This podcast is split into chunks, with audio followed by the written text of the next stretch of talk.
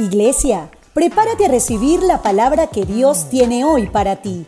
Busca tu Biblia, tu agenda y toma nota de este mensaje, que será de edificación para tu vida. Pero sobre todo, prepara tu corazón. Red Vida Internacional.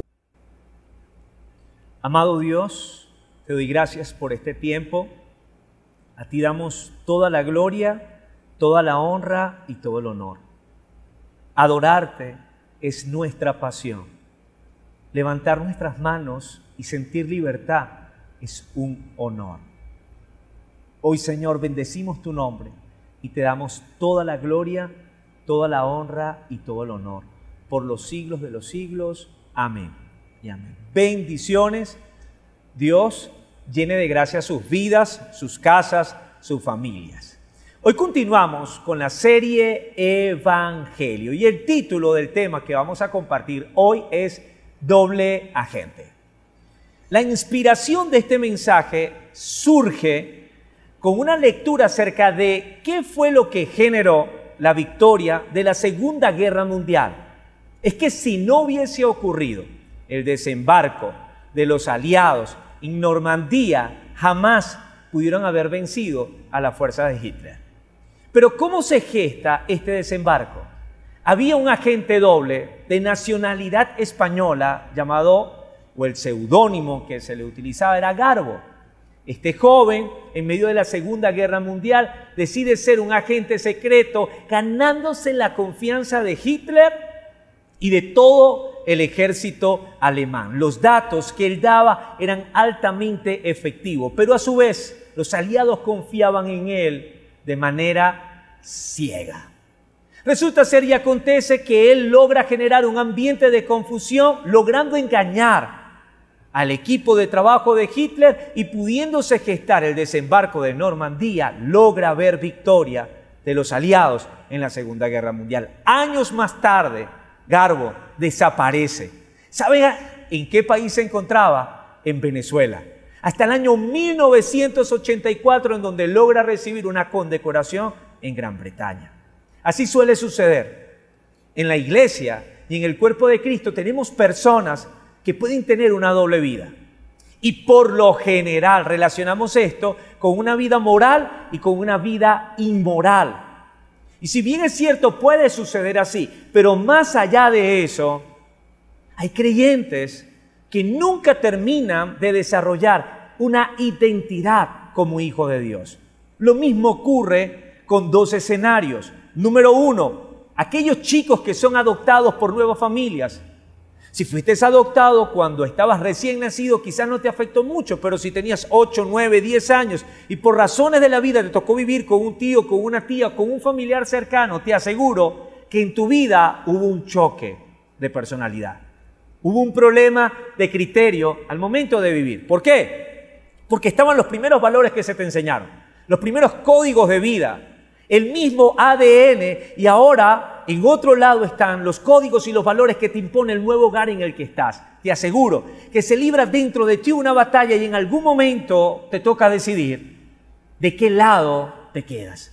Si te quedas con el enemigo o si te quedas con esa nueva vida que Dios te ha entregado. Lo mismo ocurre cuando la gente emigra.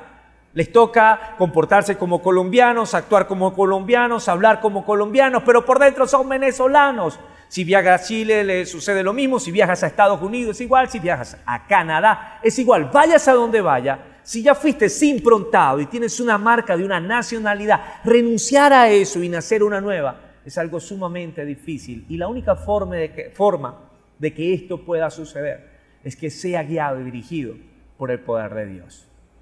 Jesús se encontró muchas veces con dobles agentes. Personas que querían seguir a Jesús.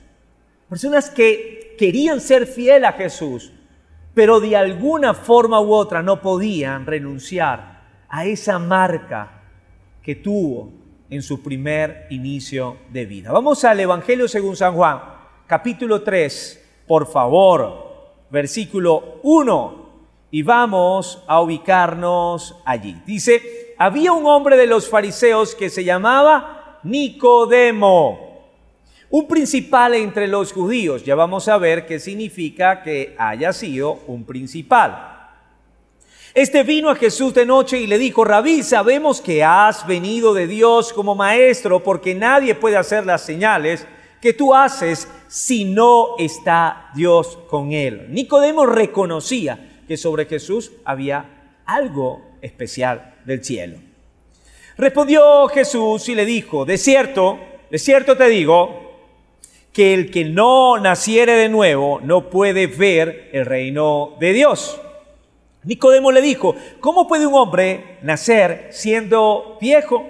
¿Puede acaso entrar por segunda vez en el vientre de su madre y nacer? Respondió Jesús, de cierto, de cierto te digo, que el que no naciere de agua y del Espíritu no puede entrar en el reino de Dios. Lo que es nacido de carne, carne es y lo que es nacido del Espíritu, Espíritu es. No te maravilles de lo que te dije, os es necesario nacer de nuevo. Nicodemo, cuando dice que era un principal de entre los judíos, cuando tú investigas un poquito más a profundidad, te encuentras con que él era parte del Sanedrín. La semana pasada, en el sermón anterior, acá en YouTube, se encuentra Hablamos acerca de lo que significaba ser parte del Sanedrín. Lo cierto es que las personas del Sanedrín tenían que ser estudiosos de la ley, por lo tanto, Nicodemo era un fariseo, tenía que ser una persona diabolengo de posición, por lo tanto, quiere decir que él tenía algo de riqueza o algo de reputación. Pero él sabía quién era Jesús. Él sabía de dónde venía Jesús. Escúchame bien, el Sanedrín crucificó a Jesús. El Sanedrín cambió a Jesús por Barrabás. El Sanedrín aprobó que Pilato castigara a Jesús. Pero no todos dentro del Sanedrín eran malos. Dentro del Sanedrín habían personas que parecían malas, que parecían fariseos, que parecían perversos, pero dentro de su corazón amaban a Dios con locura. Dentro de su corazón tenían temor de Dios, dentro de su corazón sabían cuál era la verdad de Dios, pero había una identidad a la cual no estaban dispuestos a renunciar. Y eso los llevaba a tener una dicotomía, una dualidad de pensamiento, una doble vida. Una vida conforme a lo que la sociedad necesitaba que ellos reflejaran para ser aceptados por la sociedad. Y otra vida que Dios demandaba para poder convertirte en hijo de Dios. Porque sabes que tú puedes ser discípulo de cualquier persona, pero no necesariamente ser salvo. Porque incluso en la santería manejan algo que se llama ahijado, pero no necesariamente te hace ser salvo. Cuando tú te bautizas en la iglesia católica, tienes un padrino y no necesariamente te hace ser salvo. Tú puedes ser mi discípulo y no necesariamente ser salvo. Lo único que te puede dar salvación y eternidad es el título de ser un hijo y una hija de Dios. Nicodemo quería relacionarse con Jesús, pero Jesús no vino a la tierra para relacionarse con cualquier persona. Jesús vino a la tierra para relacionarse con hijos. Entonces Jesús hace acepción de personas. Entonces Jesús comía con pecadores. ¿Por qué comía con pecadores? Porque Él estaba tocando la puerta de su corazón para que hubiese arrepentimiento y una vez habiendo arrepentimiento fuesen convertidos en hijos de Dios y pasaran a ser parte de la familia en la fe. Es decir, Dios ama a las personas, pero las ama para transformarlas para convertirlas, no en evangélicos pentecostales, protestantes, liberales, en católicos, en mormones o testigos de Jehová. Dios ama a las personas para convertirlas en hijo, porque la forma en la que Dios se relaciona contigo y conmigo no es desde la plataforma o el título del pastor, el apóstol, el profeta, el evangelista, el líder o el mentor. No, la forma en la que Dios se relaciona con nosotros es en la de un padre para con un hijo. Por lo tanto, cuando Nicodemo se acerca a Jesús de noche como un espía, para espiar la doctrina de Jesús, para expiar la vida de Jesús, Jesús le dice, ¿sabes qué? Te voy a escuchar, palabras más, palabras menos, me voy a relacionar contigo, voy a compartir contigo, pero es necesario que entiendas que debes nacer de nuevo. El nuevo nacimiento, ¿por qué? Porque es necesario nacer de nuevo. Porque para Dios es más fácil engendrar hijos que adoptar hijos.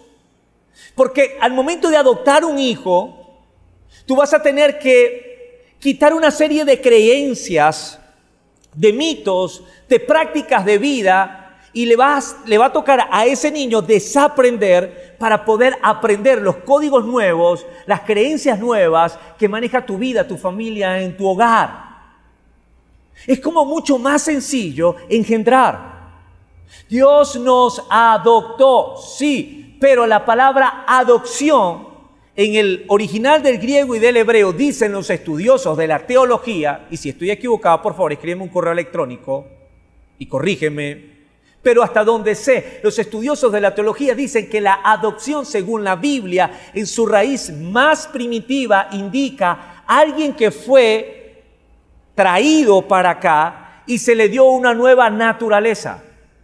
Es decir, la adopción según Dios es igual a un nuevo nacimiento. Nicodemo dice, bueno, pero ¿cómo voy a entrar en el vientre de mi madre y volver a nacer? Y Jesús le dice, tu carne va a ser igual, mundana, impía. Tu carne va a ser pecaminosa. Tu carne va a tener deseos igual. Tu carne va a tener concupiscencia. Y vas a seguir siendo el hijo de María, el hijo de Juan, el hijo de Pedro, el hijo de Petra. Tu cara no va a cambiar, tus facciones no van a cambiar. Lamentablemente seguirás pareciéndote a ellos, quieras o no quieras.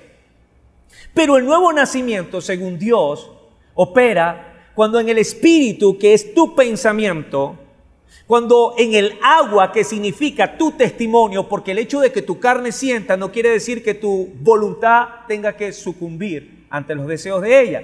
Puedes someterla a través del dominio propio, aunque en ocasiones falla conforme haya sembrado para tu carne o conforme haya sembrado para el espíritu. Lo cierto es que nacer del agua y del espíritu demanda de ti, uno, una renovación en tu entendimiento. Entonces, cuando tú no eres nacido de nuevo, tú a lo bueno lo llamas malo y a lo ya malo lo llamas bueno. Pero cuando tú naces de nuevo, aun cuando tu carne sienta lo mismo, en tu entendimiento lo que tú llamabas bueno, ya no es bueno ahora resulta ser que lo ves malo. Y lo que llamabas malo, ahora resulta ser que no es malo, sino que es bueno.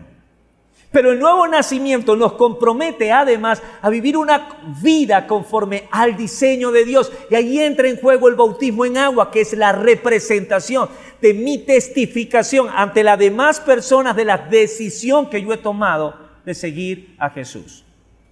Cuando tú no eres fanático de nada, por ejemplo, a mí no me gusta el fútbol.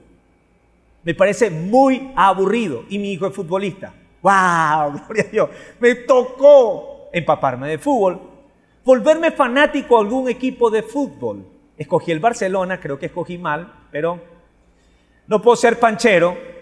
Una vez que tú te haces fanático del equipo, ¿qué es lo primero que haces? Te empapas de quiénes son los jugadores, cuántas copas han ganado, cuál es el mejor jugador o cuál es el peor jugador. Pero además de eso, lo que tú estás conociendo, creyendo y asumiendo en tu corazón, ahora lo conviertes en algo material. Te compras la franela del Barcelona, te compras el short del Barcelona, te comienzas a comportar como Messi, algunos se comportan como Cristiano Ronaldo, etc. El punto es que el nuevo nacimiento, cuando Jesús se lo dice a Nicodemo, lo único que Jesús le está planteando es que Nicodemo Debes dejar de ser un doble agente. O eres fariseo o eres mi discípulo. O eres fariseo o eres un hijo de Dios. O eres del Sanedrín o eres de la iglesia de Cristo. Pero tienes que definir tu vida. Porque sabes que el Evangelio no fue diseñado para aficionados ni para fanáticos. El Evangelio fue diseñado para hijos de Dios yo soy de tal iglesia y nos convertimos en fanáticos y en aficionados. Me encanta aquel pastor. Me gusta como tal pastor predica. Me gusta como tal iglesia adora. Y creemos que la iglesia es un restaurante en donde cada servicio es un menú diferente. No. El Señor Jesús reprenda al diablo. La iglesia de Cristo es la familia de Dios. Son los hijos y las hijas de Dios que nacen de nuevo por medio de la aceptación de Jesús como nuestro Señor y Salvador y por medio del poder transformador del Espíritu Santo de Dios. Para eso Dios nos llamó. Por eso somos cristianos. Cuando Jesús le dice esto a Nicodemo, ¿sabes qué? Yo me imagino que la cara de Nicodemo fue de asombro. ¡Wow! No puedo creerlo, ¿cómo ocurre esto? Y Jesús le dijo, no te sorprenda, porque hay cosas más profundas, como por ejemplo el viento, continúa el pasaje, que no sabes hacia dónde va o de dónde viene, pero sin embargo se mueve. ¿Lo crees? Muchos no entendemos la ley de la gravedad. Yo no la entiendo. Solo sé que todo lo que sube tiene que bajar. Pero todos los algoritmos matemáticos, físicos, que determinan que esa ley es así, los desconozco, pero la creo. Así como logras creer cosas que no conoces su ciencia, ¿por qué no creer que al momento de hacer una oración tan simple, pero profunda, profunda porque esté de lo más profundo de tu corazón, porque digo que es una oración, porque una oración es el conjunto de unas palabras que unidas con sentido dicen algo. Una oración puede ser muy sencilla, corta, práctica, pero si son palabras sinceras, el oído de Dios estará atento. Y una vez que Dios escuche tu oración pidiéndole ayuda porque eres débil, ayuda porque eres ignorante, Él comienza a responder esa oración dándote revelación de su palabra, dándote fortaleza a través de su Espíritu Santo y trayendo transformación a tu vida. Creo sin lugar a dudas que es necesario desmalezar nuestra fe. Porque así como un árbol que nunca ha sido podado, salen ramas por todos lados, se convierte en nuestra fe cuando no organizamos nuestras ideas, cuando no filtramos nuestras creencias, cuando no decantamos nuestras convicciones. En este tiempo puedo decirte algo. Lo más importante en tu identidad como hijo de Dios, como creyente de Jesucristo, es que Dios te ama, que Dios es tu Padre y que tú eres su hijo. No hay nada que más encolerizaba a los fariseos. No hay nada que más le generaba ira, fastidio a los fariseos que aquel momento en el que Jesús decía, mi Padre cuando Jesús decía mi Padre, se molestaban, se airaban, rascaban sus vestiduras. Y fíjate que Jesús, si algo quiso hacer, fue enseñarle a los discípulos y revelarle la paternidad de Dios. En Mateo capítulo 6, versículo 9, Jesús le dijo, vosotros pues, cuando oréis, orad así. Padre nuestro que estás en los cielos, santificado sea tu nombre. Todos conocemos el resto de la oración, todos. Ahora, ¿sabes qué es curioso? Que el fariseo, el judío, cuando se refería a Dios y oraba, decía Jehová Nisi, Jehová Shalom. Es decir, el fariseo decía el Dios que me salva, el Dios que me rescata, el Dios que me libera, y se acercaba a Dios a través de los atributos de Dios. Imagínate que tu hijo en la mañana cuando te vea te diga, bendición, el proveedor. Y cuando se despida te diga, bendición, mi protector. Es algo tan impersonal. Pero no hay nada más delicioso que cuando te despides de tus hijos y te dicen, bendición, papá. Y dígame cuando te dicen, bendición, papito. Es maravilloso habla de pertenencia, habla de identidad. Yo respeto la solemnidad con la que oras a Dios. Oh Señor Dios Todopoderoso, Creador de los cielos y la tierra. Pero ¿sabes qué significa eso? Que tu relación con Dios es tan lejana y tan fría como el Polo Norte. Pero no hay nada más extraordinario que entender que Dios es tu Padre y que tú eres su hijo. Jesús, cada vez que oraba a Dios y estaban los discípulos, él decía, Padre, mi Padre. Pero luego en algún momento en la oración del Padre nuestro, Jesús deja de decir mi Padre, el Padre. Y mirando a los discípulos le dice, cuando oren, digan, Padre nuestro, Padre nuestro. Dios es mi Padre, Dios es tu Padre, tú eres su Hijo. Y si Él es tu papá, ¿sabes qué significa? El papá, ¿sabes qué hace con sus hijos? Les provee, les cuida, les nutre, les da todo, conoce sus necesidades. Un papá tiene que saber cuánto calzan sus hijos, cuánto miden sus pantalones, cuánto mide su ropa. Un papá sabe hasta qué tallas son de ropa interior sus hijos, lo sabe todo. Un papá sabe cómo bajarle la fiebre a sus hijos. Un papá conoce lo bueno y lo malo en sus hijos con tan solo mirarlo. Pasar nuestra relación del Dios creador al Dios Padre puede marcar un antes y un después en tu vida. Para ir finalizando, en Mateo capítulo 23, versículo 9, Jesús dice algo maravilloso. Y no llaméis Padre vuestro a nadie en la tierra porque uno es vuestro Padre, el que está en los cielos. Y no llaméis Padre vuestro a nadie en la tierra, porque uno es vuestro Padre, el que está en los cielos. La exégesis de este pasaje me indica una verdad. Me dice que hay un mandato divino en donde el título de paternidad más relevante y significativo es hacia Dios. Ahora, no es que de ahora en adelante los hijos le dicen a los papás, mira Orlando, mira Pedro, ven acá, quiero hablar contigo, porque es que la Biblia me dice que yo no te debo llamar padre. No. Porque si tú vas al contexto bíblico te vas a encontrar de que aquel que engendra a su hijo tiene el derecho de ser llamado padre. Incluso en lo espiritual ocurre porque el apóstol Pablo llamaba a Timoteo, a Tito y a aquellos que había engendrado espiritualmente hijitos míos. Pero sí es importante entender que la paternidad es el vínculo más estrecho que tú puedes tener con Dios. Y que hay personas que pueden cumplir funciones de padre, pero todos al final van a fallar, todos al final van a ser irresponsables, todos al final vamos a ser mentirosos. En algún momento, vamos a cometer algún error, porque humanamente fallamos al rol más relevante, puro, sagrado que pueda existir en la tierra, el ser padre. Un padre puede proteger a sus hijos, pero en algún momento va a fallar a la misión porque somos vulnerables, débiles, física, emocionalmente o espiritualmente, pero Dios como Padre es 100% efectivo, Dios como Padre es 100% amoroso, Dios como Padre nunca fallará. Yo hoy te pido que pongas tu confianza en Dios como Padre. Sé que escuchaste del Dios creador.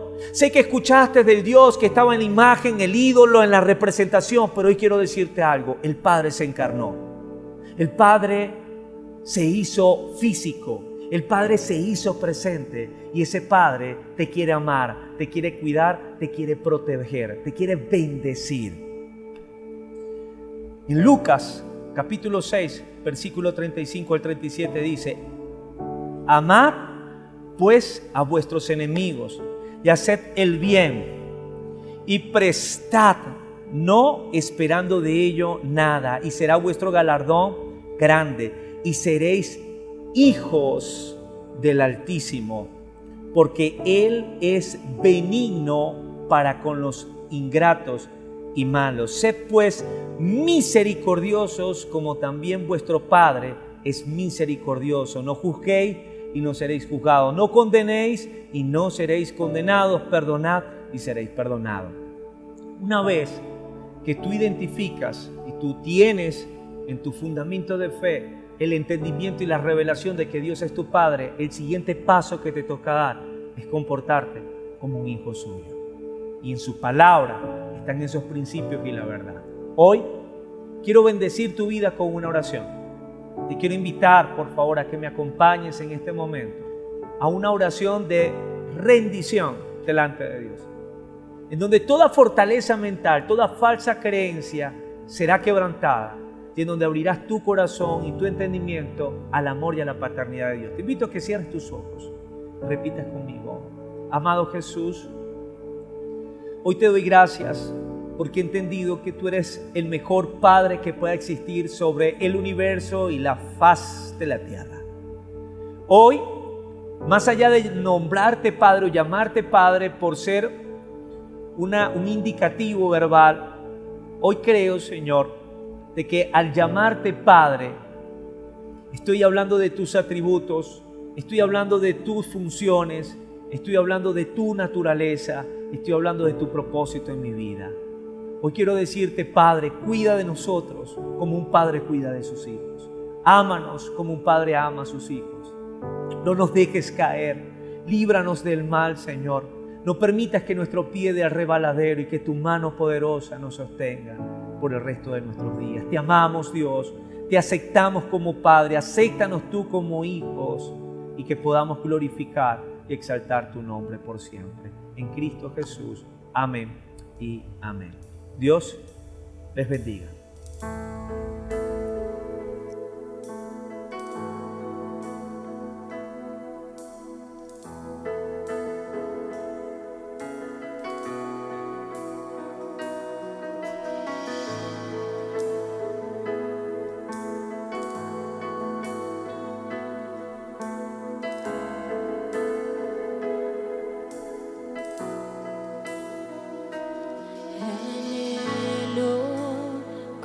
Conocerte más, vivir en santidad,